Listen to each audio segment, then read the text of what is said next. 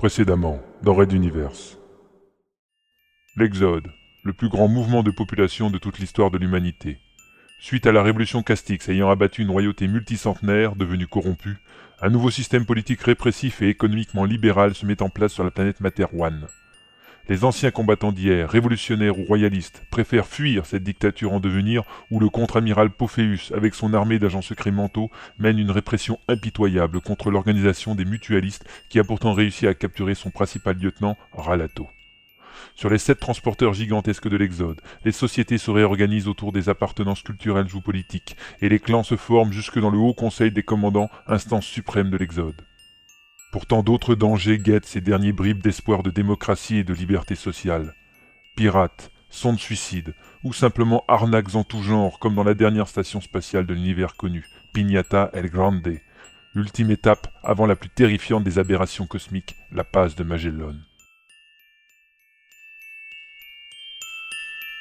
Red Universe. La plus grande saga galactique jamais racontée en podcast. Chapitre 10 Pin-up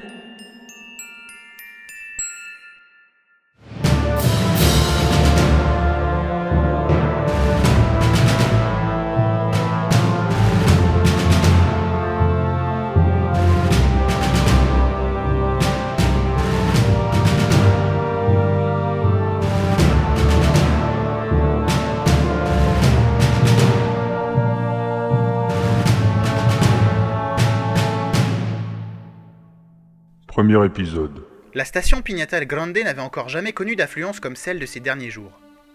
On se souvenait de l'arrivée de réfugiés d'un paquebot de luxe, percuté par une météorite, dont les milliers de passagers avaient été transférés en urgence sur la station. Mais cela n'avait rien à voir avec les centaines de milliers d'exodés à bord des sept transporteurs, dont un seul à la fois pouvait s'amarrer faute de place et de systèmes appropriés. Les rues principales étaient bondées, les touristes comme les locaux serrés les uns contre les autres, et on comptait déjà de nombreux cas d'évanouissement, de crise de nerfs ou de claustrophobie.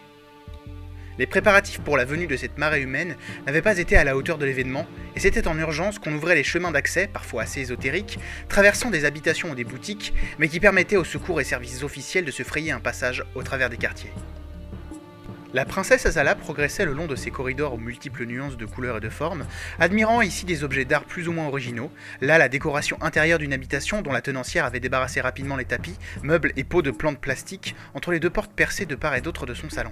Melba, sa gouvernante, la suivait de près, partageant idées ou amusements, gardant l'œil alerte, prête à bondir si sa maîtresse risquait le moindre danger, dans ce lieu connu également pour être un repère de brigands et de dépravation.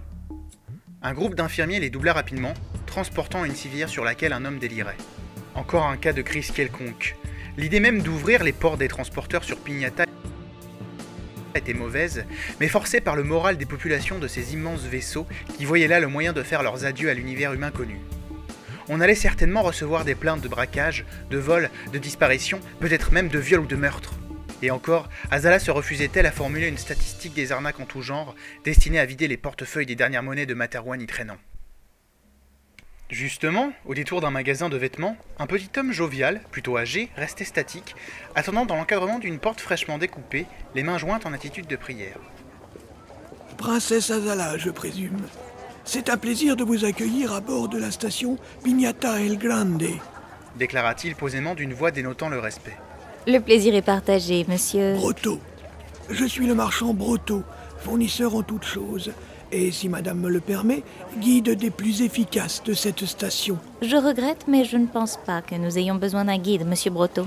Pignata n'est guère plus grande qu'une de nos cités intérieures et nous ne restons pas longtemps.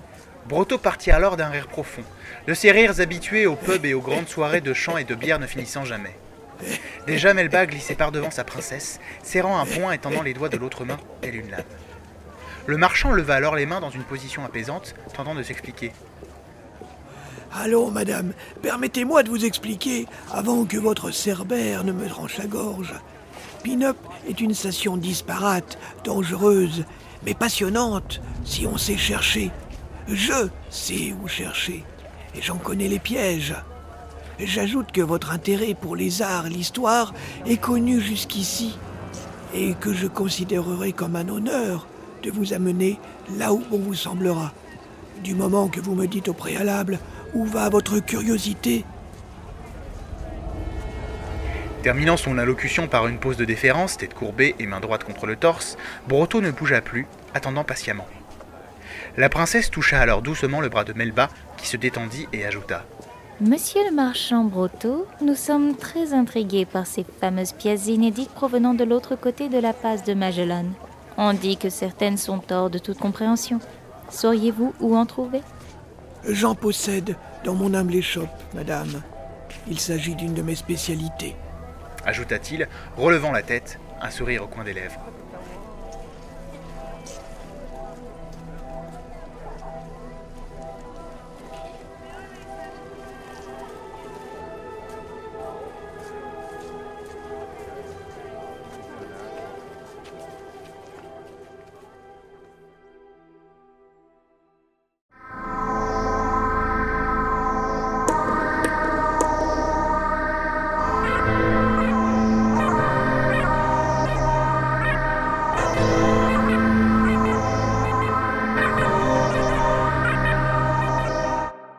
Raid d'univers à suivre.